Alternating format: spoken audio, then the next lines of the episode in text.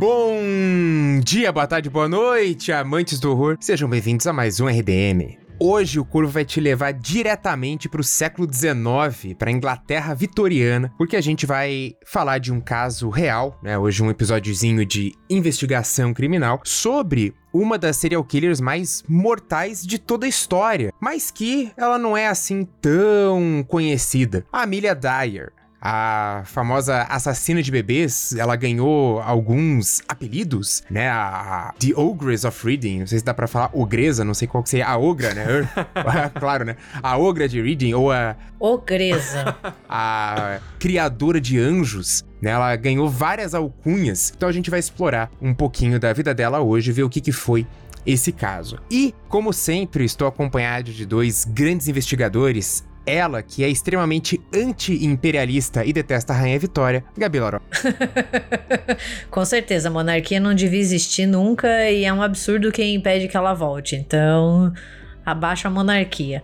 Oi, gente. E do outro lado, o líder de greves durante o período de Revolução Industrial, Tiago Natário.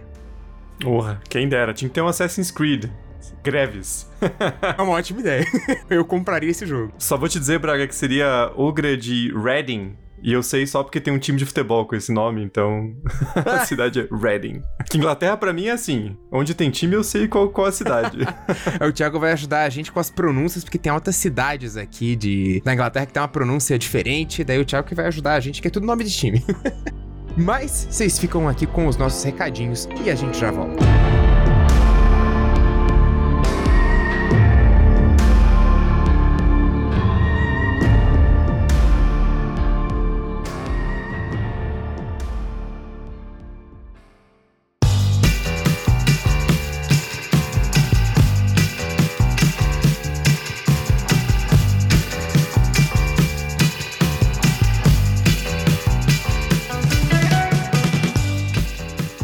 Gente, antes de passar para os recadinhos mais tradicionais do programa, eu tenho aqui uma mensagem super legal e super importante do time do Spotify Sound Up Brasil, que é a seguinte: se você se identifica como uma pessoa negra, tem entre 18 e 24 anos e uma ideia de podcast para tirar do papel, o Spotify Sound Up Brasil é para você. É um programa que vai descobrir, preparar e reconhecer talentos aspirantes a podcasters que têm vontade de aprender e brilhar. O time do Spotify Brasil vai selecionar 10 participantes para uma temporada especial de encontros, mentoria, capacitação e todo o suporte necessário para transformar a sua ideia em um projeto de verdade. Tudo isso feito e pensado por grandes grandes nomes do universo de podcasts. E não importa o formato de podcast ou o tema que você tem em mente. A ideia e a proposta é apostar na sua criatividade. Então a hora de colocar seu projeto para jogo é agora. As inscrições vão ser feitas pelo soundupbrasil.byspotify.com até o dia 19 de outubro. Então, repetindo, é no soundupbrasil.byspotify.com. Eu vou deixar aqui na, na, descrição desse episódio o link certinho. E fica aberto até 19 de outubro, então é uma baita oportunidade para quem tem uma ideia legal aí de podcast para tirar do papel. Então a gente incentiva muito você que se identifica com uma pessoa negra entre 18 e 24 anos a aproveitar essa mega oportunidade que o Spotify Brasil está proporcionando. E agora, gente, eu tenho um recadinho do RDM em si. Na verdade, é bem rapidinho, só um lembrete que a gente vai fazer a nossa próxima live num dia um pouquinho diferente. Vai ser no sábado agora, dia 1 de outubro, mas o horário e o local são os mesmos. Então, às 20 horas lá no nosso canal do YouTube, no República do Medo, e a gente vai conversar sobre Man e sobre Orphan 2, que são filmes que tem bastante gente comentando agora, e a gente se compromete a fazer pelo menos uma primeira parte sem spoilers para quem não conferiu os filmes ainda. E como são dois filmes também, vocês podem é, de repente planejar ali para assistir um momento da live e depois terminar de ver o outro. Então, relembrando, vai ser agora nesse sábado, dia 1 de outubro, às 20 horas lá no nosso canal do YouTube. Então, nos vemos lá. Então era isso que eu tinha para falar hoje, gente. Vou deixar vocês com esse episódio sobre a Amelia Dyer.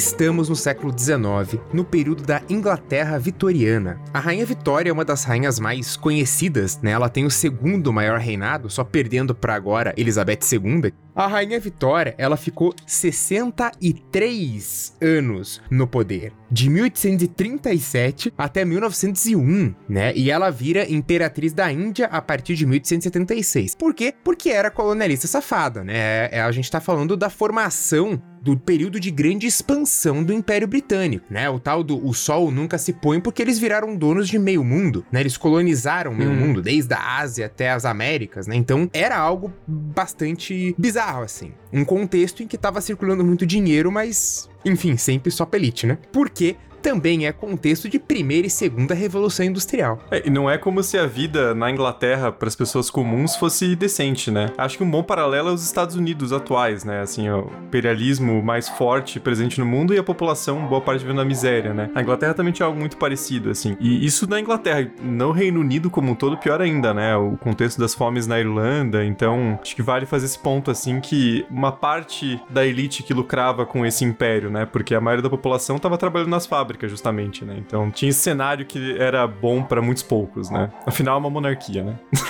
Essa é a ideia do negócio, né? E a, aquela monarquia é bem bizarra, né? A monarquia é tradicional. A rainha Vitória casou com seu primo direto e teve nove filhos.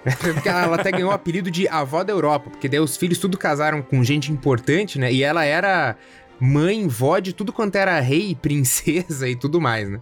E ela, ela era uma pessoa com hábitos bastante peculiares, né? Porque também quando a gente fala de era vitoriana, né? O Braga e o Thiago falaram bastante da Revolução Industrial, mas era vitoriana ela é uma época também muito mórbida. É, eles têm uma fascinação pelo macabro, pela morte, assim. E muito disso também foi impulsionado pela própria Rainha Vitória, porque quando ela perde o marido, ela entra em um luto eterno. O país inteiro entra no luto luto junto com ela. Afinal, você perde, né? O marido da, da monarca. E a história, né, dela com ele. Claro que tem alguns filmes hollywoodianos que romantizam aquela coisa, né? Mas diz que depois que ele morreu, ela passou o resto da vida dela, não só de luto, mas diz que ela estendia as roupas dele e, tipo, preparava tudo para ele, mesmo ele tendo morrido. Tipo, ela continuou com isso, assim, esse ritual. Então, também foi uma época muito macabra, né? Tem muitos escritos nessa época mais de horror, né? Inclusive, para quem gosta, tem um livro muito legal que é o Vitorianas Macabras, que são só mulheres escritoras dessa época, com contos e histórias curtas, que daí você entende também esse contexto, né, dessa coisa mórbida e sombria, e, e também faz um pouco de sentido daí toda essa coisa meio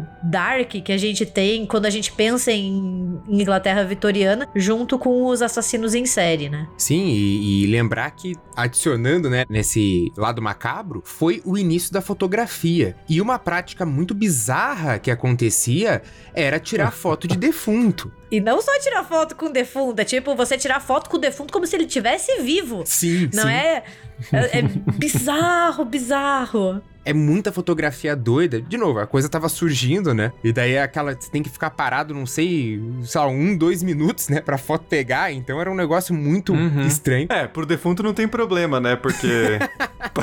parado ele já tá. não resistia.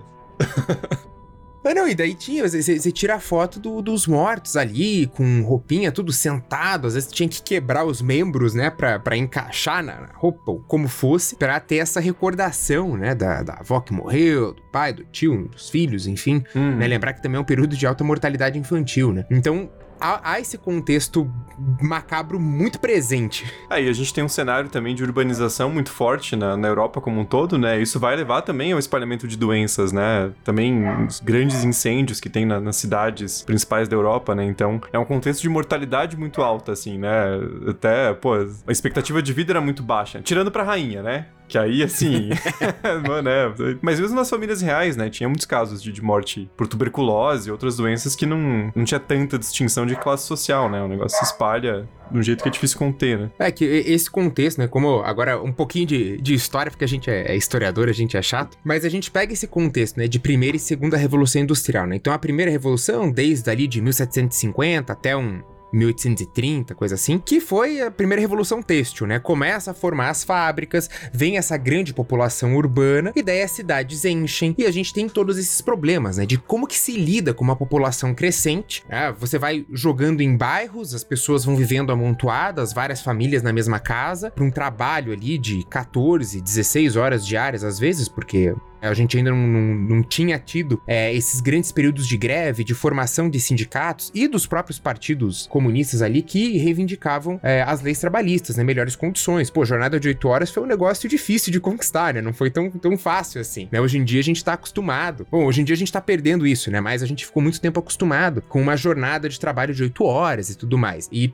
isso, pô, durou, assim, séculos de, de luta. E tem a questão também do como as doenças se espalhavam muito fácil nas próprias fábricas, né? E aí não é que o, o burguês safado ele vai estar tá preocupado com a vida do trabalhor porque ela é preciosa por si só. É porque senão ele perde o trabalhador, né? Então, também exato, tem essa, essa outra questão, assim, né? De repensar. É uma coisa muito nova, né? Porque tem várias coisas que a gente pensa como muito natural na nossa nosso cotidiano, nossa vida. Você falou a própria câmera, né? É impensável um mundo sem existir um equipamento fotográfico, né? Mas são coisas que foram surgindo ali nesse contexto, justamente, né? A gente tem uma relação muito mais próxima com a morte e que nesse caso, né, no caso da Amélia Dyer, faz muito sentido porque era muito mais banal as pessoas morrerem, porque eram as doenças se espalhavam muito mais fáceis, não tinha cura, né? Você não tinha assim grandes parâmetros de higiene. Então você tem uma relação mais próxima com a morte que é muito difícil pra gente conceber, né? A gente quanto sociedade foi colocando a morte mais assim pro escanteio, né? Cada vez mais. Tem inclusive um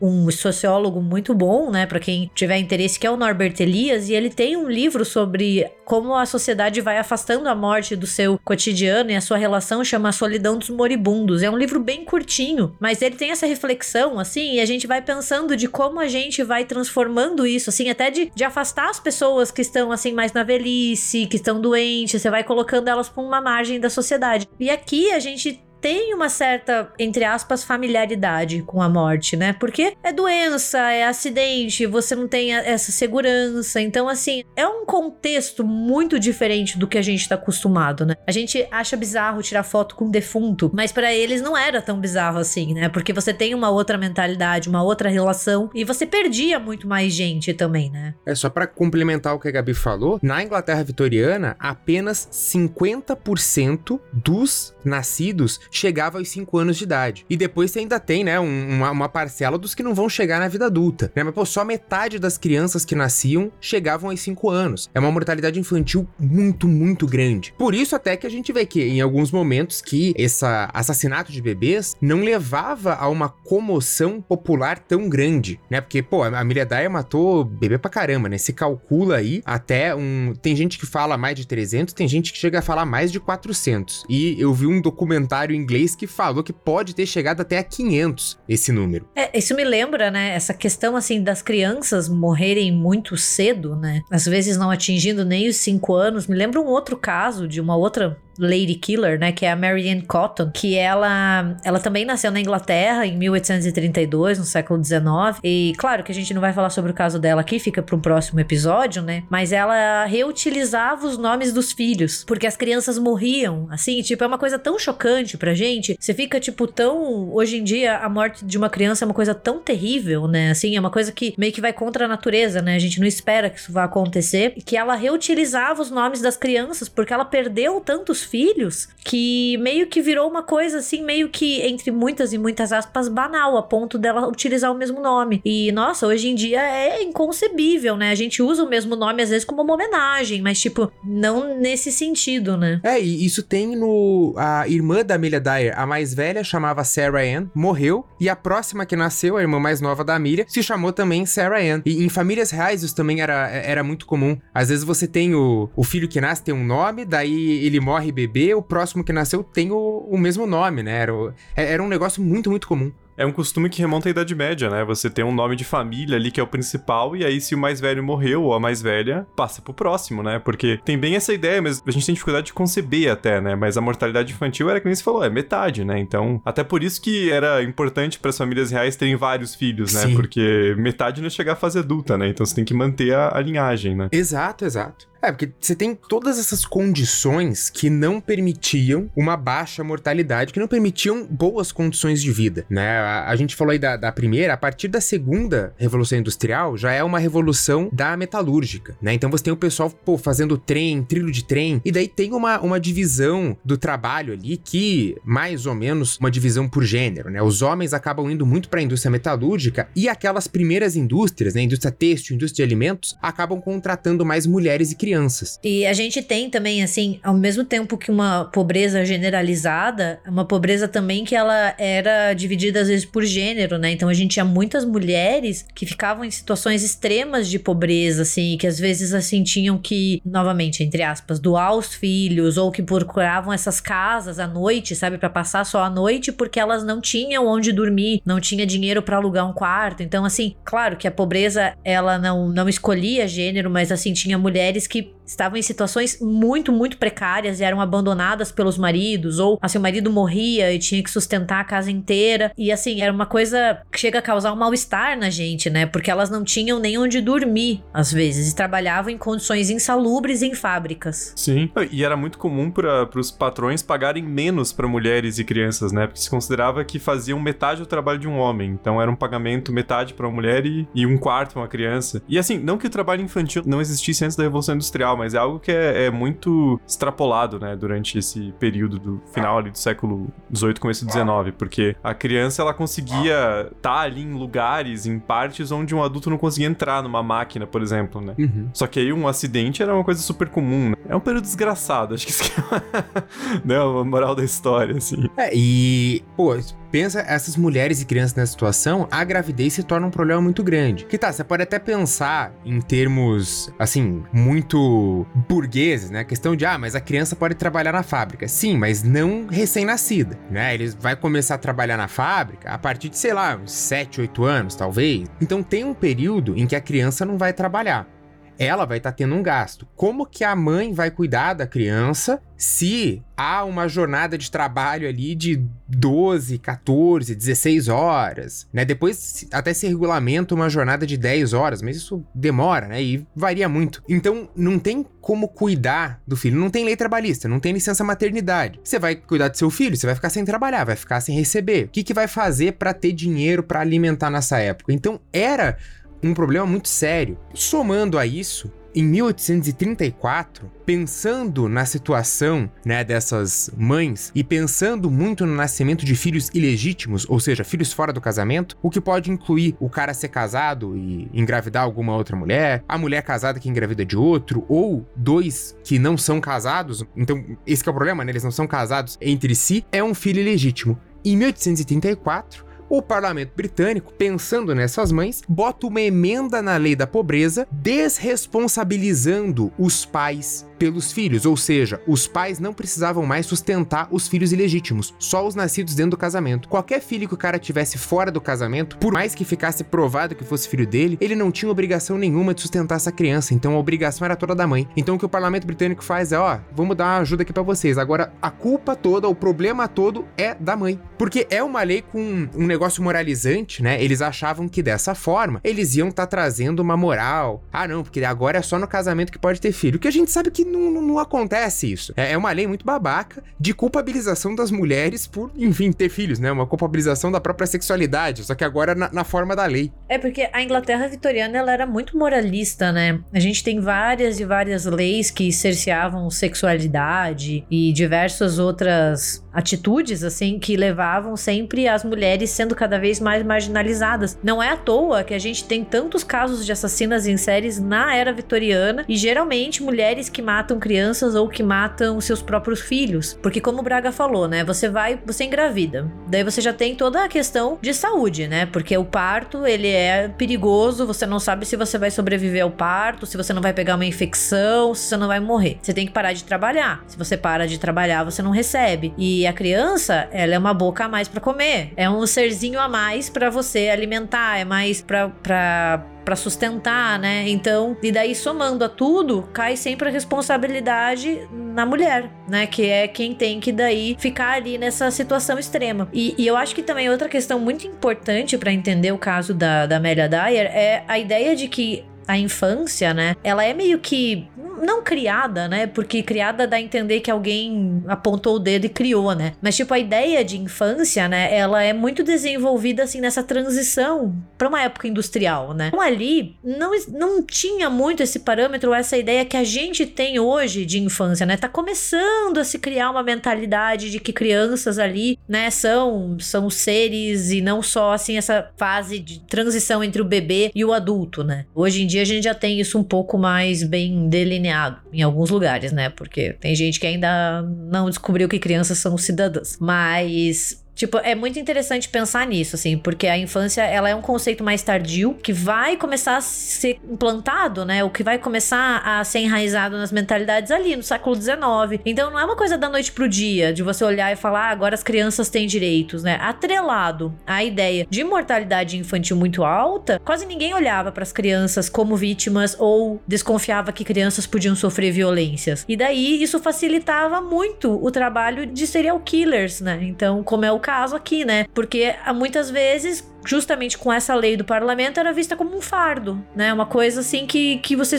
podia só se desfazer, porque teoricamente não era um cidadão, não era assim uma, um, ser, sabe? Então é muito complicado até a gente chegar hoje em dia. E olha que até hoje em dia a gente tem dificuldade, né, com isso. Imagine no século XIX como era, porque até hoje tem gente que acha que criança não tem que ter direito, que criança não tem que ter, né, os, os seus limites respeitados, por exemplo. E só um parêntese nesse contexto que surgem as escolas, né? Porque a ideia não era da educação, a ideia era dar um, um lugar para essas crianças ficarem e desocupar os pais para poderem trabalhar nas fábricas e eventualmente dar um mínimo de instrução para aquela pessoa ali para que ela saiba apertar um parafuso, né? Então é uma coisa pensando nesse futuro, né, de exploração do trabalho e não para alguma coisa educacional, né?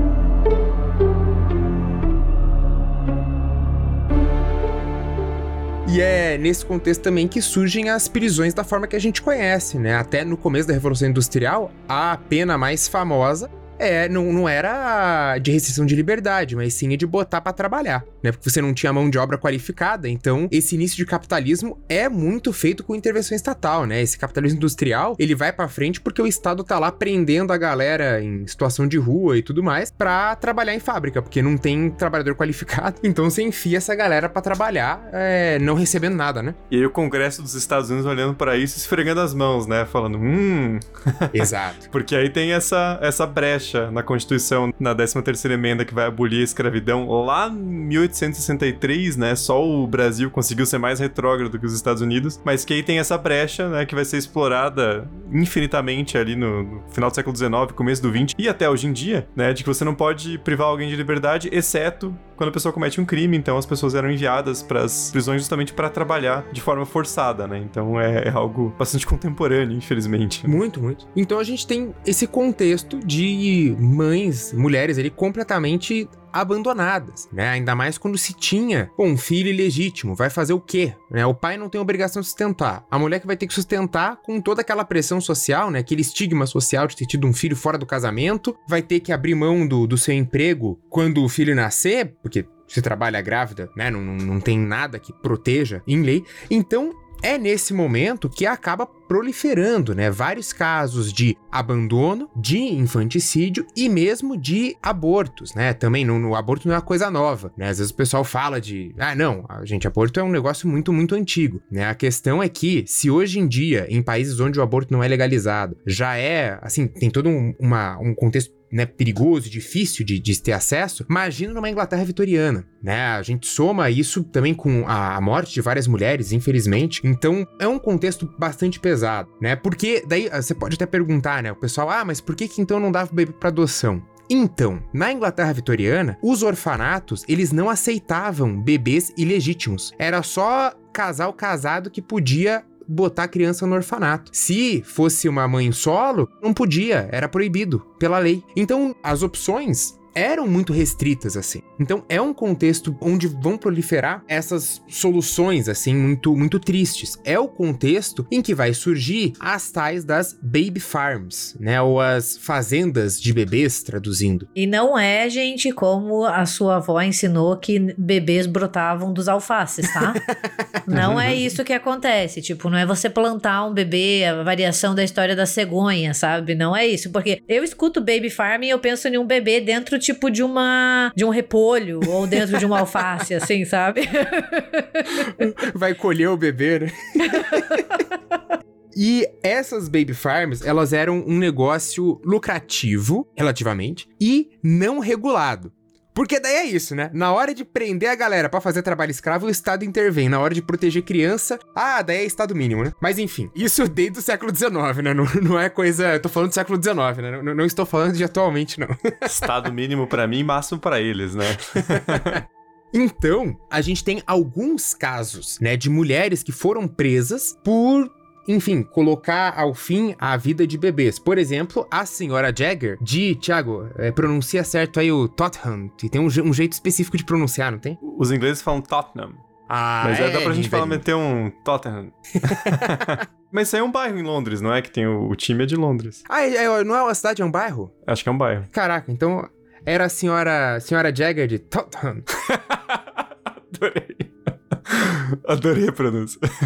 ela acabou sendo exposta ali a público porque ela deixou morrer entre 40 e 60 bebês de fome ao longo de três anos. Deixou morrer, assim, tipo, não, matou mesmo, assassinou, sabe? Que deixou morrer dá a entender assim, tipo, sabe quando você esquece de regar a planta, sabe? Tipo, dá essa ideia, tipo, de esquecimento. E você não esquece de alimentar um ser vivo, né? Ou eu espero que as pessoas não esqueçam, né, gente? Tipo, por favor. É justamente essa a, a questão. O porquê que demora para ter uma legislação para regular essas casas, porque é justamente isso. É como se fosse uma planta. A criança morreu porque, ah, ó, ela não foi alimentada. Só que a pessoa não é responsabilizada. Então, esse deixar morrer é o, o como era falado na época. Então, é justamente essa a, a visão. Obviamente, você não deixa uma criança morrer, mas era o modo como era tratado na época. É como se fosse, assim, um recurso, né? Sabe aquela coisa, tipo, de dar um jeito de dobrar a situação para que você saia favorecido, né? Considerando um contexto de miséria, de pobreza, e ali você tem esse negócio lucrativo, né? O que cá entre nós causa um mal-estar, não querendo ser anacrônica, né? Porque a gente falou muito de contexto, mas dá um mal-estar pensar, né? Tipo, em transformar isso em um negócio e colocar essas crianças indefesas nas mãos de pessoas que você nem sabia se eram pessoas boas ou não, ou pessoas aptas para cuidar, porque cuidar de criança é difícil, não é fácil, né? Imagine criar de 10, 15 crianças ao mesmo tempo. Porra, é difícil para o caralho, né? Então, dá esse mal-estar, a gente tem esse estranhamento com isso, né? Mas era muito comum. E daí tem justamente essa forma de você meio que burlar o sistema, né? Conseguir se desfazer das crianças, mas sem ser um crime. Então, tipo, é assim, é muito uma coisa de astúcia, né? Elas tinha isso. A gente vê muito isso nos casos de mulheres assassinas na era vitoriana, ali século XIX. Muito isso, assim, tipo, de você usar uma brecha ou de você burlar uma coisa pra sair ao seu favor, sabe? Conseguir ali ou ganhar dinheiro ou se livrar de marido, de filho e assim por diante. É, e aí são os elementos indesejados da sociedade, né? Um exemplo muito claro, uma ilustração, assim, é, infelizmente, recentemente saíram várias notícias de descobertas de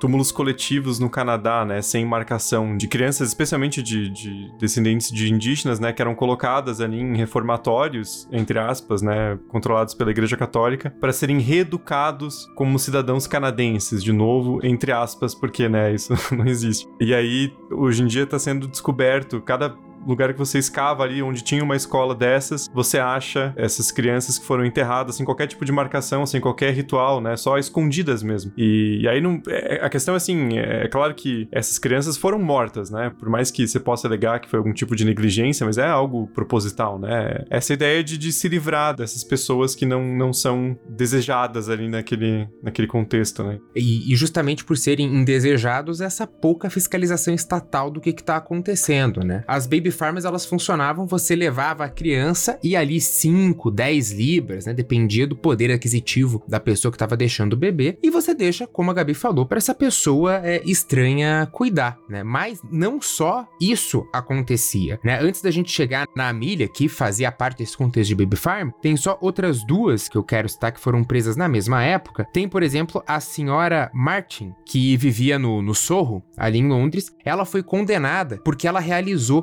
555 abortos em 10 meses. Então você vê que é, é um, um, um contexto, assim, de calamidade pública mesmo. É, a gente fala sempre, né? Aborto é uma questão de saúde. E a gente vê aqui, cara, é, o que que leva, assim, pô, 555 abortos. Óbvio, é, há um problema estrutural ali nessa sociedade, né? Que tá levando a esse abandono de bebês, a essa alta busca né, de aborto, é entregar o bebê a essas pessoas estranhas. Então a gente tem um, um problema estrutural muito grande ali de você só conseguiria ter uma criança se tivesse uma situação financeira muito estável. Porque senão você tem que trabalhar na fábrica o dia inteiro. E por fim, a Charlotte Windsor, ela foi condenada por matar um bebê por 5 libras, né? Ela foi contratada para matar um bebê, né? Porque não é algo fácil de se fazer, assim, não, não é um... É por isso que a gente tá falando até da, da Amelia Dyer, uma, uma, criminosa. Mas ela foi contratada para matar um bebê. Então a gente vê esse, esse, contexto muito triste dessa Inglaterra vitoriana, né? Esse lado que às vezes se fala muito de, de Shakespeare, de, de indústrias e não sei o quê. Pô, mas há um lado ali muito e muito triste que é o lado da, da exploração, né? De quem está sendo explorado por esse trabalho e que não consegue viver a sua vida básica. Uhum.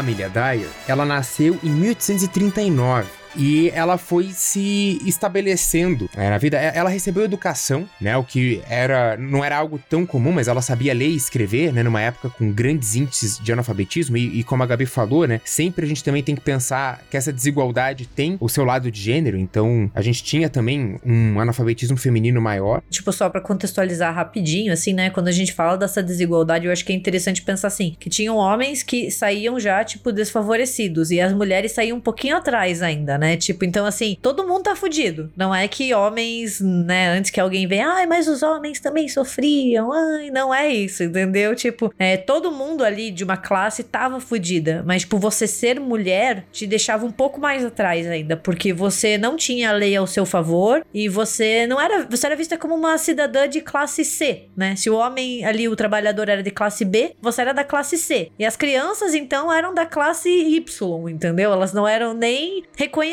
então, tipo, é legal pensar assim, né? Tipo, de como a desigualdade ela vai também atingindo diferentes formas e atinge todos, né? Menos a nobreza, obviamente. Mas daí isso a gente conversa depois. E é aquela coisa que a gente falou, né? É claro que para um, uma pessoa morando em uma região que era uma colônia do Império Britânico, a situação era ainda pior. Mas não era como se dentro da Inglaterra a situação, os lucros, né, dessa colonização tivessem chegando à população como um todo, né? Isso a gente vai começar a ter um mínimo de regulação trabalhista e de direitos, claro, depois dos movimentos operários, da, das greves, mas vamos combinar que é quando os caras começam a ficar com cagaço de uma revolução comunista, né? Sim, sim. Esse é o ponto ali que fala, pô, vamos ter que dar um mínimo de, de condição decente aqui, porque senão esses caras vão tomar o país, né? É, é meio que essa ideia, assim. Então, até ali, a gente tá falando de um manifesto do Partido Comunista em 1848, né? E ali é um ponto de virada também para formação de sindicatos mais bem estabelecidos, né? De uma luta ali dentro do sistema mais forte, né? Então, a gente tá falando de antes disso, né? Então, a situação ainda pior, né?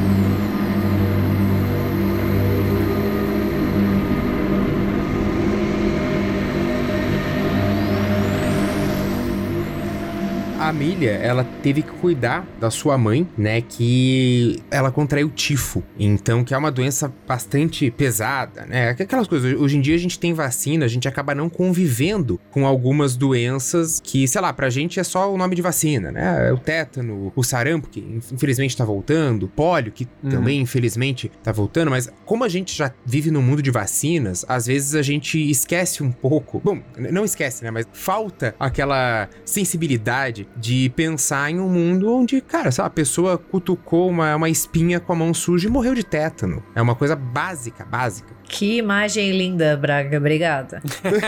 Bem bonito, sim. Foi incisivo nisso. Não, é que é, que é uma história real. É, o, o, irmão do meu bisavô morreu assim. Ele cutucou o rosto jogando basquete e morreu de tétano. Hum. No uau. Cara, o, o negócio básico do básico, assim. Por isso, gente, lavem a mão e tomem vacina, entendeu? Duas coisas básicas pra sobrevivência, por favor. Ou a avó do Braga contou isso pra ele pra ele não cutucar a espinha e ele acreditou. Pode ser. Pensando por esse lado, tem uma grande possibilidade, né? Eu fiquei muitos anos da minha vida sem abrir um guarda-chuva dentro de casa porque a minha bisavó falava que eu não ia crescer. E ela teve razão, entendeu? Porque eu não cresci. Daí eu nunca mais fiz o meu número do Singing on the Rain dentro de casa, entendeu? tipo, triste. Será que era verdade ou será que ela só não queria que eu causasse o caos dentro de casa com um guarda-chuva? Sabe-se lá.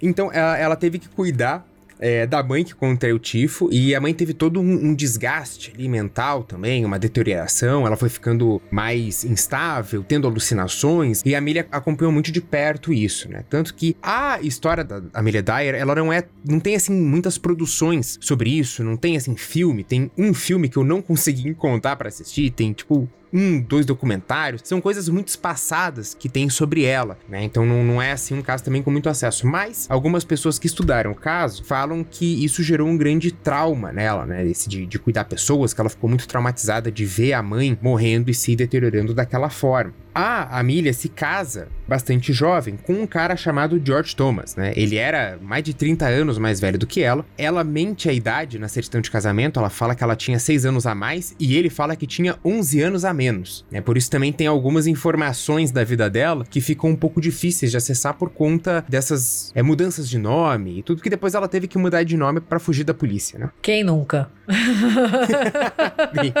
Quem nunca? Vocês sabiam que o nome do Braga é Rogério e do Thiago é Fernando? Pô, abafa, abafa, Gabi. Fala isso não. eu não sou a Gabi, eu sou a Sandra. Porra, e usou o nome da minha mãe, ainda que sacanagem. Olha aí. Mas será que a Sandra, mãe do Thiago, se chama Sandra? Tantã! Olha só. E quando ela se casou com o, com o George Thomas, ela começou a estudar enfermagem, né? Pra ser ali cuidadora. Tava ali tentando a sua, a sua profissão. Só que seu marido morre, ela acaba procurando alguma profissão, é difícil de encontrar, enfim, também é um, é um período de grande desemprego já, a gente não tá naquele início de revolução que sobrava emprego e tinha que botar a galera para trabalhar à força. Agora tem emprego sobrando para regular o salário lá embaixo, né? E ela conheceu uma parteira chamada Ellen Dane que acabou ensinando para ela esse ofício da Baby Farm, né? A Ellen Dane, ela pegava o dinheiro dessas mães, já fazia o parto e já ficava com o bebê. Ganhava ali o dinheiro, ganha aqui 10 libras, tanto que cuida da, do filho. Só que a Ellen Dane também ensinou para ela o lado macabro dessa baby farm, que é o tal do deixar morrer, né? Você pode deixar a criança sem alimentação, a criança vai morrer ali, você dá para criança um remédio à base de ópio, né, os famosos opiáceos. Tinha inclusive um remédio que era conhecido como amigo da mãe, que era justamente para você dar para criança parar de chorar. É um remédio de ópio.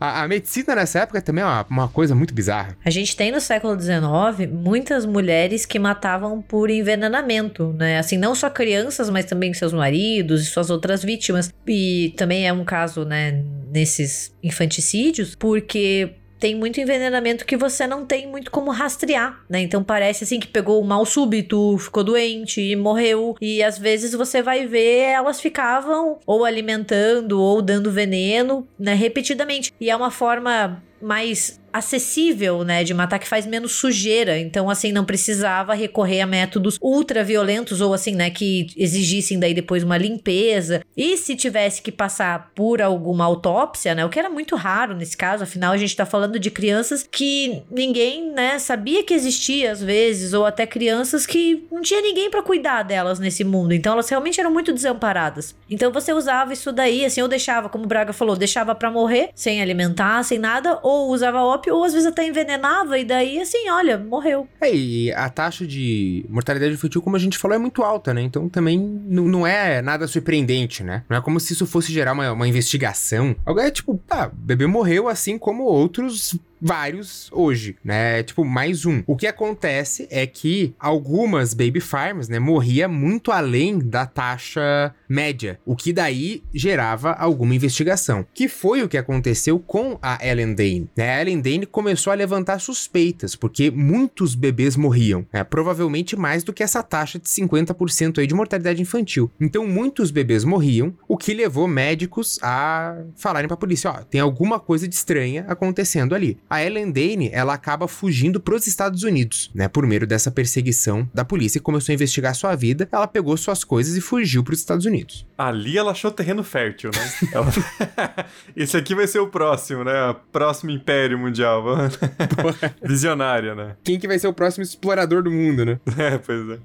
A Amelie então começa a trabalhar nesse serviço, né? Ela anuncia é, nos jornais, então é, é, fácil até de encontrar, né, os recortes de jornal com os seus anúncios. Ela começa, ó, cuido de bebês. Ela teve um filho com o George Thomas, uma filha, perdão, que ela acaba entregando até para adoção em uma baby farm, né? A, a Amelia começa a sofrer bastante ali, ela tem uns períodos de grande instabilidade psicológica, o que alguns escritores falam que talvez fosse um pouco de, de fingimento ali, porque a gente vê que esses momentos em que a Amélia acaba parando em hospícios são momentos em que a polícia estava suspeitando de seu trabalho, né? Então ele casa, né? Dela fala que, ah, eu estou aqui com essa instabilidade, ela acaba indo para um asylum, né? Asylum, lá que falavam, um, hospício. Ela acabou indo para o hospício dois períodos da sua vida, né? Que ela fica ali até, até se recuperar. O que, de novo, né, acaba não levando ela à prisão, mesmo que tivessem suspeitas. Então demorou muito para ela ser pega. A coisa começa a mudar ali em 1875 né? Que em 72 ela casa de novo com William Dyer, que daí dá o sobrenome mais conhecido dela, né? Dyer. Só que ela acaba abandonando o marido e ela volta para a vida de Baby Farm, né? Então é, é, foi muitas idas e vindas ao longo da sua vida. Casava, daí parava de trabalhar, daí depois abandonava, voltava para Baby Farm, se internava no hospício, depois saía, voltava para a vida de Baby Farm. Com o Dyer ela teve mais filhos e daí dessa vez ela não, não entrega para adoção, né? Tanto que depois uma das filhas acaba se envolvendo é nos casos mais é absolvido, a gente já fala disso. Mas quando ela abandona o William Dyer, ela volta para essa vida de baby farm. Só que cada vez que ela voltava, ela retornava com uma ideia um pouco diferente. Então, no início, o que, que ela fazia? Deixava alguns bebês morrerem ali de, de fome ou envenenando, como a Gabi falou, né? O que era muito comum era dar o ópio, que daí o bebê não vai chorar. Só que daí se ele não chora, né? Não sabe se ele tá com fome ou não, já deixa na situação de abandono, o bebê acabava morrendo é, desnutrido mesmo, né? E, e o choro não incomodava. Quando ela retorna uma segunda vez, ela começa a fazer partos, né? Que ela aprendeu ali a, a fazer partos com a Ellen Dane. E ela já sufocava o bebê no momento do nascimento, não deixava o bebê dar a primeira respiração. Porque daí, quando ele, o bebê morria, né? Quando o bebê era assassinado, ele não ficava com uma coloração azulada. O que pro médico legista indicava que ele não tinha dado o primeiro respiro. Ou uhum. seja, ele já nasceu morto. Então aí que estava a questão. Ela sabia esconder relativamente bem os crimes que ela cometia. Ah, já nasceu morto, ela não deixava ele dar a primeira respiração. E ela embolsava o dinheiro, obviamente, que ela sempre cobrava adiantado, né? Então, ó, eu já cobro aqui para fazer o parto e ficar com o bebê. E daí ela embolsava esse dinheiro, porque dela não tinha gasto com. Claro que é, é, é, muito macabro a gente tá falando em termos de, de gasto e lucro com isso, né? Até, mas é assim, a gente tá tentando ver o. talvez o modo como ela pensava. Então, ela via que se ela matasse o bebê já de início, não teria gasto depois com alimentação, com coisas a mais. Ela já embolsava esse dinheiro. É muito macabro. E, e, é uma coisa que torna difícil também a, a, a, estimativa do número de mortes, né? Porque meio que ninguém sabe, né? Uma coisa muito difícil de, de investigar mesmo, né? De saber quantos bebês eles tinham realmente sido natimortos, né? O que não era uma coisa incomum e quanto tinha sido ação dela, né? Cara, nossa, é bem pesado mesmo. Porque além de não existir uma vontade ou até tipo uma sistematização, né? Afinal, ali era tão comum que eles não, não iam atrás e até para averiguar se era ou não era, se foi uma fatalidade ou não, né? Então, assim, a gente perde muitos números nesses casos, assim, de quantas crianças foram mortas por essas mãos. É muito complicado, né? Porque daí, de novo, ela, ela dá um jeito de trabalhar com o sistema a seu favor, né? Fala, olha, eu não matei, né? Na verdade, ele nunca respirou, né? Ele saiu ali no parto já morto, então isso não é culpa minha. E quando levantava a suspeita, Daí ela dizia: Não, ó, estou aqui insana, vou para o asilo, né, pro hospício, preciso de um período aqui, então ela se afastava.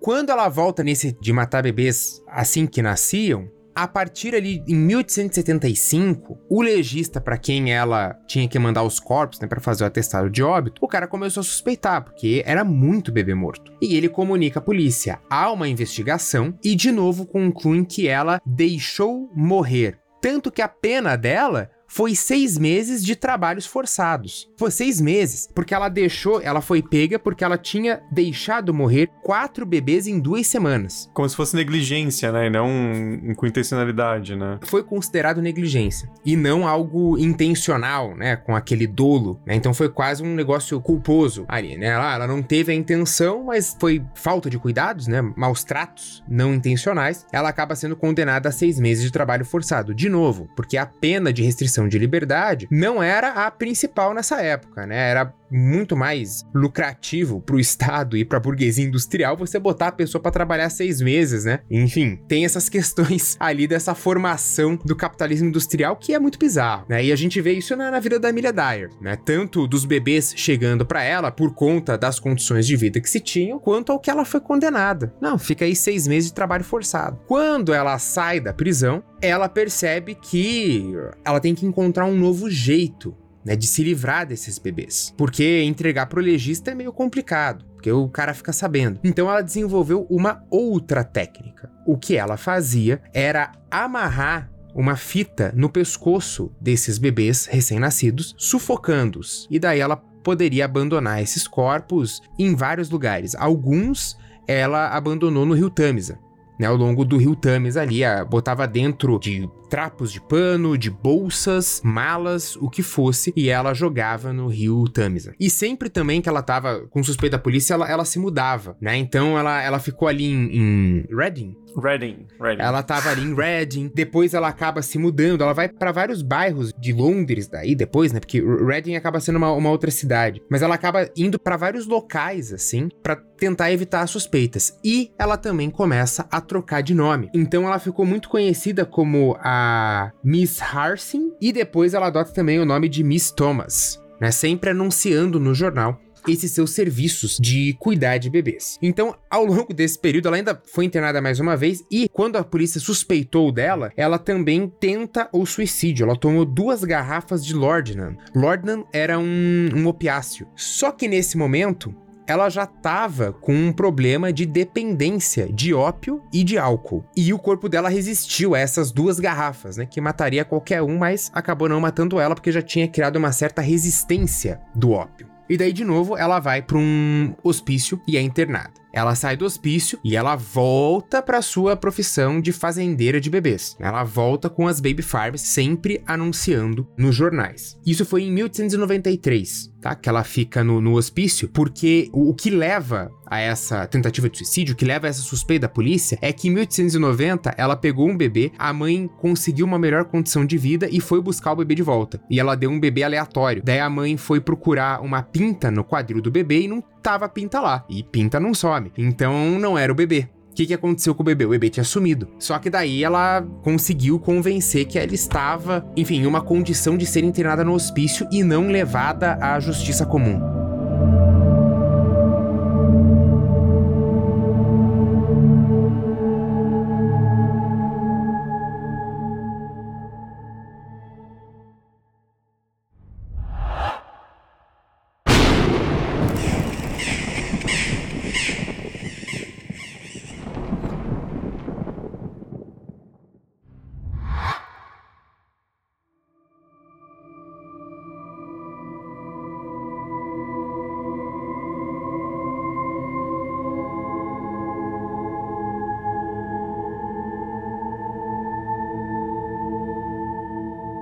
Partir ali de 1893, a coisa fica mais intensa, né? Então ela começa a matar muitos bebês e pega muito bebê, até que 1896 é esse ano da descoberta dela. Então, em janeiro de 1896, chega nas mãos da Dyer a bebê Doris Marmon, né? Ela era filha da Evelina Marmon, que tinha 25 anos. A Evelina viu o anúncio, né, na, no jornal, tipo, ah, estou procurando um bebê para cuidar com meu marido porque não, né, não, não temos filho. Nesse momento, a Dyer ela já estava sendo auxiliada por uma moça chamada Jane Smith, né? Então ela já tinha uma ajudante ali, mas depois a Jane Smith ela meio que, que abandona também. A gente não tem muitas informações de quando, né? Mas foi antes da, da Dyer ser presa. E ela vai buscar a menina, a Evelina até achou ela um pouco velha, né? Mas beleza, entrega porque achou ela uma, uma senhora muito simpática, muito amorosa com a bebê.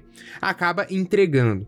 E a Doris Marmon é uma das bebês que uma fita branca foi amarrada em seu pescoço e seu corpo abandonado no Tamisa. Em 30 de março de 96, o corpo de Elina Fry foi encontrado no rio Tamisa, daí já alertando a polícia de que poderia alguma coisa estranha ali estar acontecendo. No dia 10 de abril, foi encontrada uma maleta com os corpos de Harry Simmons e Doris Mormon, que daí é o que leva a polícia até a Amelia Dyer. Porque eles encontraram junto um. Os corpos estavam embalados num, num, papel, e nesse papel tava o endereço da Mrs. Thomas, que era o nome falso dela. Então tava lá Mrs. Thomas e o endereço, e eles vão até lá e encontram a Amelia Dyer. E o que a polícia relata na, na época é que havia um cheiro muito forte de putrefação, embora não tivesse sido encontrado nenhum corpo ali dentro. Diz que eles também encontraram várias outras provas, né? Cartas que negociavam e falavam sobre adoções, muitas e muitas coisas de bebês, então roupinhas, né, esse tipo de coisa, cobertor, muito jornal, então assim, tipo, coisas em quantidades muito grandes pra, né, não levantar suspeita, né? Onde foram parar esses bebês que usavam essas roupinhas, né? Porque tem tanta coisa assim. Sim, bem, e porque também ela, ela tinha dado, quando a, a Doris Marmon chegou, a mãe entregou 10 libras e várias roupas, né? E algumas roupas ela vendeu numa loja de penhores e uma botinhas ela deu pra, pra senhora de quem ela alugava a casa, né? Então tinha, como a Gabi falou, tinham muitas e muitas evidências, né? Apontando pra culpa dela né? Agora já um, um dolo também, né? Não, não somente um, ai, negligência, falta de cuidados. Não, tava encontrando corpos no rio, né? Porque ela parou de enviar pro legista porque tava ficando algo realmente muito, muito suspeito. A polícia, ela iniciou uma operação de drenagem no rio Tamisa. No mesmo mês de abril, seis corpos foram encontrados já, seis corpos de bebês. Mas no total da operação de drenagem do Tamisa, foram encontrados 50 bebês entre Londres e Reading né? No, no, no, trecho do Thames é que vai de Londres a Reading. 50 bebês encontrados. Então, assim, é, é um número muito, muito alto. Por isso que algo especula-se, né, que a Amelia Dyer tenha matado um pouco mais ali de 400 bebês.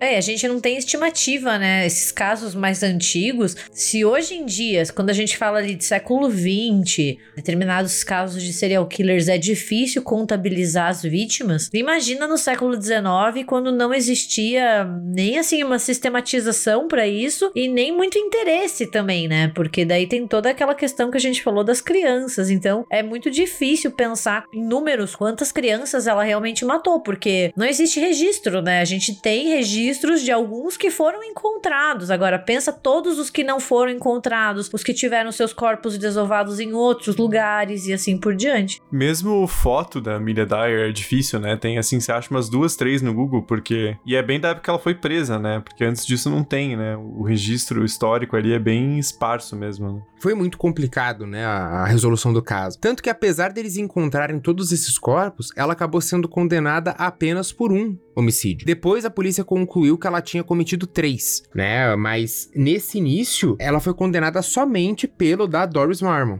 porque ela confessou, né? A sua filha e o genro foram presos juntos com ela por, enfim, a suspeita de, de cumplicidade com o que ela estava fazendo. E ela escreve uma carta dizendo que não, que ela fez tudo sozinha, que a filha e o genro não sabiam de nada e ela nunca contou para eles o que ela fazia, então que eles poderiam ser é, liberados e realmente eles foram, né? Porque de novo, não tinham provas assim contra os dois. Como ela admitiu, ela foi levada a julgamento no dia 22 de maio de 1896. O júri demorou apenas 4 minutos e 30 segundos para declarar a Amelia Dyer culpada. Ela ficou presa até 10 de junho, então pouco tempo, e ela foi enforcada, pondo fim a essa, a essa sua carreira, enfim, de, de matadora de, de bebês. E quando a gente pensa, né, porque é uma história tão extensa e vê as fotos dela, pensa que ela já era uma senhorinha, né, e ela morreu aos 59 anos, assim, tipo, é muito jovem, e a gente não sei, mas a gente imagina ela como uma senhorinha, né? Porque até as fotos dela, uma pessoa muito castigada também por tudo que passou. Então, não que isso justifique nunca, né? Toda a crueldade que ela fez com seres que nem tinham como se defender. Mas daí também teve toda uma comoção, né? Em torno do caso, porque daí foram descobrindo né, os corpos e as pessoas daí transformaram em um grande espetáculo, né? Também aquela coisa de ser condenada à morte. Daí também vira toda aquela questão do mórbido da sociedade vitoriana, né? Que a gente comentou no início do episódio. É, são várias e várias matérias de jornal, assim, né? Ficou algo muito, muito famoso,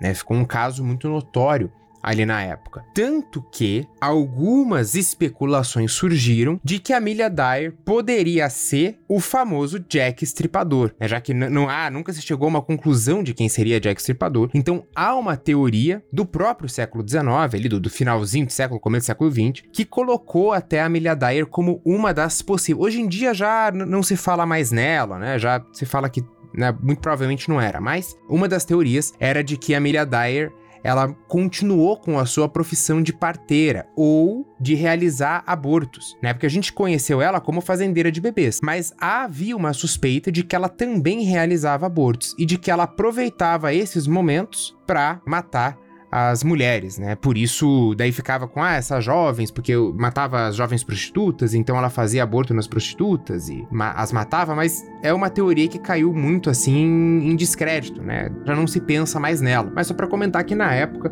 até se levantou essa possibilidade, né, de que ela poderia ser Jack Stripador.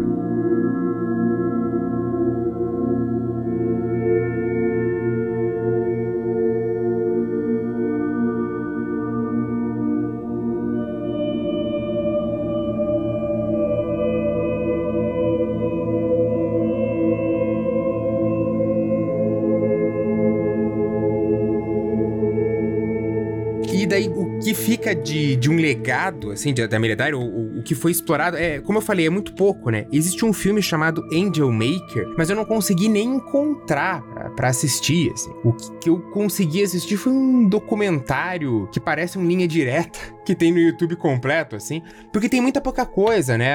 A, maior parte dos livros tá em inglês. Em português, ela aparece só naquele Crimes Vitorianos Macabros, mas é tipo um, um verbete, né? Então tem muita pouca coisa sobre a Amelia Dyer, de novo, por um problema de, de investigações, né? De uma falta de documentos, uma falta ali de, de contexto do que, que tá acontecendo. Demorou muito para pegarem ela, né? A justiça pega ela em 1875, mas ela só vai ser realmente condenada em 1896. Olha todo o tempo que se passou. É, eu acho que também a gente tem que deixar esse questionamento, né? Porque a gente fala muito de serial killers homens e tem material prolífico sobre isso, assim, e meio que um esquecimento sobre mulheres que matam, né? Tipo, parece que é uma coisa que tá sendo resgatada mais atualmente, né? Mas aí é muito difícil encontrar bastante material sobre, por exemplo, traduzido, porque também existe muito essa ideia de que mulheres são frágeis, então mulheres não matam, mulheres não são capazes disso, sabe? E a história mostra o contrário, assim, que mulheres sabem ser cruéis, sabem ser psicopatas, né? E assim, tipo, e que elas também matavam, né? Não que seja algo que a gente comemore, não é isso, assim, tipo, pra você levantar a bandeira, tipo, mulheres também matam, mas também quebrar com essa ideia de fragilidade, porque a gente fala muito de serial killer, true crime é uma coisa que tá muito em moda, né? Tá, tipo, sendo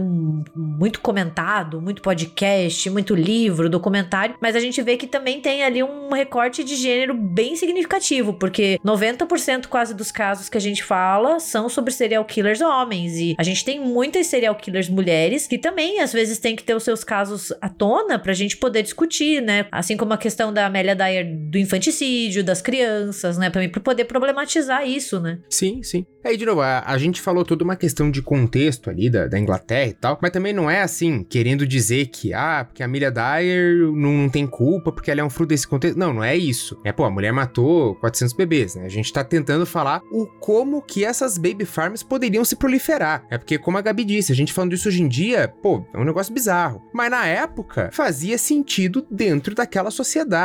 Né? Não, não deixa de ser bizarro, mas, enfim, na época faziam sentido. E além de tudo, né, é muito bizarro porque quando a gente pensa em mulheres assassinas, né, existe muito uma estereotipização de quem são elas, né? Então, ou a gente tem tipo a Elizabeth Bathory, que daí é aquela coisa tipo, ai, uma vampira sedutora, ou a gente tem um lado assim até sexual, de uma carga de sexualidade muito alta, né? Uma coisa meio que femme fatale. E o que a gente descobre com esses casos é que essas mulheres, elas eram cruéis, né? Elas eram extremamente ardilosas, extremamente ruins, assim, a ponto de matar outros seres humanos, mas que não tinha nada de sobrenatural nelas. Elas eram humanas. Assim como os outros serial killers também eram humanos, elas também são, né? Então tem que, também pra gente entender, tem que deixar de lado esses estereótipos e ir a fundo nos casos para entender o que motiva, né? Muita ideia do contexto. Sempre lembrando que são pessoas cruéis, são pessoas horríveis, são pessoas que mataram outras pessoas, né? Mataram bebês, imagine. Mas elas não tinham nada de sobrenatural, né? Elas eram humanas. Exato, estavam agindo ali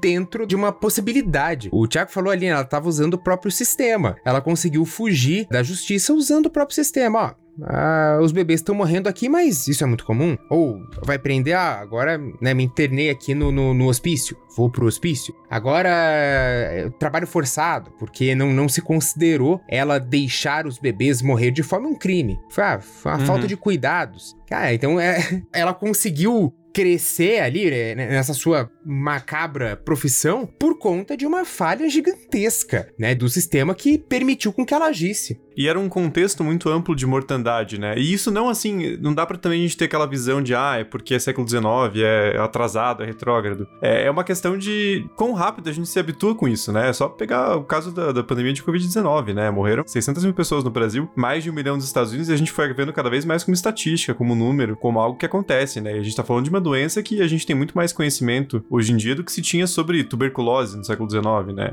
Incomparavelmente, né? A gente tem vacina, tem tratamento, a gente sabia o que fazer. Só não foi feito por falta de interesse, né? É, público. Público não tô culpabilizando as pessoas como um todo, apesar de que muitas têm essa culpa. Mas também pensando a esfera estatal, né? Então, não é muito difícil a gente pensar como isso é naturalizado pela sociedade vira algo que é esperado, né? Então, ah, morreram tantos bebês. É o que acontece, né? Ela, ela agiu dentro daquilo que tava, que era meio que o esperado, né? Só foi pega quando começou a ficar muito, né? Porra, tem corpo ali é, boiando no Tamisa. Aí é uma coisa que chama atenção, né? Porque aí tá no rio da cidade ali, é algo visível, né? Né? Enquanto tá sendo enterrado, mandado pro legista, tá dentro do, do esperado, né? Por mais que macabro que seja de dizer isso, né? É, porque há toda uma banalização dessas mortes, né? Você falando agora do, do Covid, lembrei dessa semana, né? Do pessoal, ah, por que que estão fazendo um minuto de silêncio no futebol ainda? Já tá na hora de, de parar, isso é ridículo, né? Que eles fazem um minuto de silêncio pelas vítimas do Covid. Eu cara, quem que vai reclamar de um minuto de silêncio por vítimas de uma doença? É, é, é muito insano você pensar isso. Sabe, tipo, tá, sei lá, eu, eu, não consigo conceber como que alguém é, é contra. Ah, vamos fazer um minuto de silêncio por quem morreu, vamos fazer... Cara, que isso? Dá pra você contar no dedo de uma mão quem tá usando máscara no transporte público lotado 7 horas da manhã, entendeu? É, a gente vai assimilando, né? Virar algo natural. Então, Acho que é um exemplo muito claro, né? E mesmo assim, fala por mim, mesmo eu, uma pessoa que me sensibilizo com isso, que tô preocupado, mas você vê que não, não, não tem mais aquele mesmo impacto, né? De você ver, pô, lá no início da pandemia, cara, 400 mortes, a gente ficava triste, ficava mega preocupado. Agora você vê, não tem mais aquele mesmo impacto, né? Parece que deu, sei lá, uma, uma amaciada, não sei. Mas, mas é, é estranho, né? A gente fica, cara, é bizarro, mas você não se sente mais triste do mesmo jeito. Como você falou, é, é, é uma convivência, né? A gente tem essa convivência com a morte com o macabro. Amortece, né? Vira notícia velha. Tem vários exemplos. A guerra na Síria não acabou, a guerra civil. Pois tá é, rolando, pois é. Só que sai do noticiário, né? A gente acaba perdendo de vista. Então, acho que é uma coisa pra gente pensar também. Claro, a gente tem que apontar também eh, as condições do, do Império Britânico, uma das coisas mais cruéis da história da humanidade, e todo o aspecto da colonização. Mas a gente também, por outro lado, não pode ter essa visão de como somos evoluídos em comparação ao passado bárbaro, né? Porque, meu, dá cinco minutos a gente tá igual, assim, não, não é, é, é uma mudança de contexto, não é de, de uma coisa ali da natureza de uma civilização, é, é algo de, de circunstância, né? Infelizmente. Mas é, daí a gente fala tanto ali século XIX, mas você tem aí o cara que é né, presidente da, da Fiesp lá que falou: não, mas pra que hora de almoço? O trabalhador come sanduíche com uma mão, opera a máquina com a outra.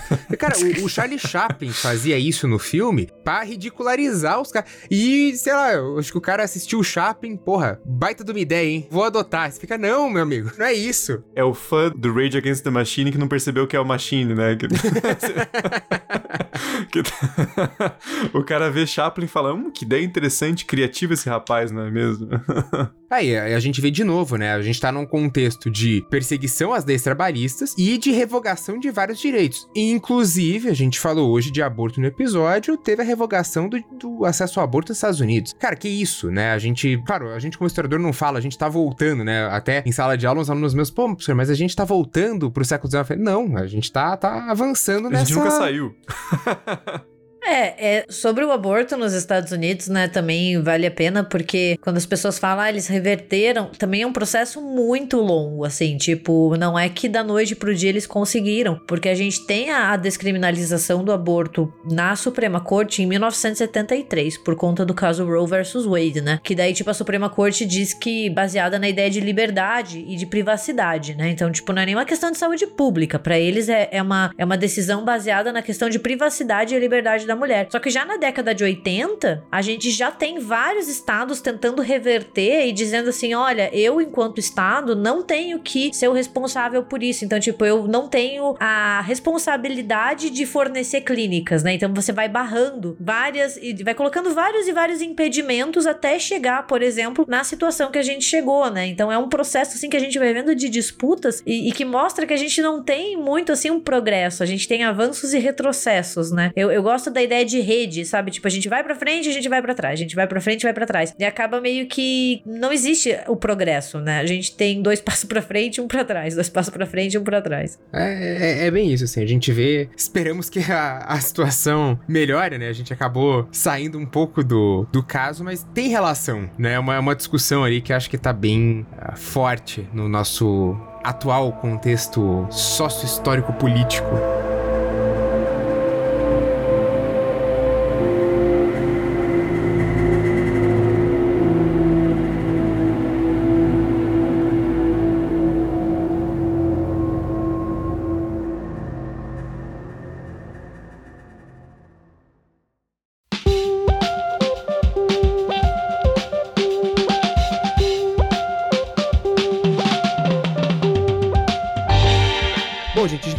Por aqui. Hoje a gente decidiu falar um pouco sobre o caso da Amelia Dyer, né? De novo, a gente fez essa escavação ali onde, onde podia, né? Foi difícil porque tem poucas informações, né? Algumas informações bastante desconexas, né? Mas a gente espera que vocês tenham gostado. E se vocês quiserem que a gente traga mais crimes vitorianos, né? Mais serial killers mulheres, né? Vocês sempre podem pedir, vocês sempre podem falar com a gente, dar sugestão de pauta que a gente tá seguindo a gente não faz o casos reais assim com tanta frequência, mas se vocês gostam, a gente sempre pode trazer alguma coisinha a mais. Então, falem com a gente, digam o que vocês acharam desse episódio e o que, que vocês pensam sobre mais crimes vitorianos. E vocês podem contar tudo isso e um pouquinho mais pra gente nas nossas redes sociais. A gente tá no Instagram e Facebook como República do Medo e no Twitter e no TikTok como RDM Cash. E também sempre tem a opção de você entrar no nosso site, que é republicadomedo.com.br, onde lá você encontra vários artigos, textos de opinião e também tudo que a gente cita ao longo do episódio fica listado no post, né? E você também pode,